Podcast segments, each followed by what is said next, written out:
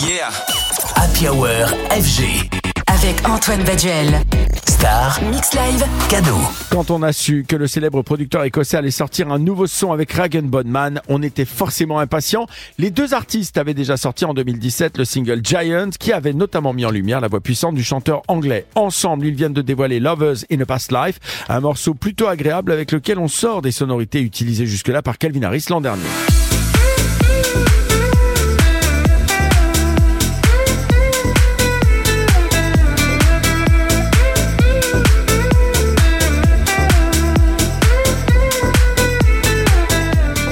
Calvin Harris qui attaque donc 2024 avec ce Lovers in a Past Life, avec une année 2023 durant laquelle il a encore largement prouvé son statut de hitmaker avec de vraies bombes comme Miracle, souvenez-vous avec Ellie Goulding.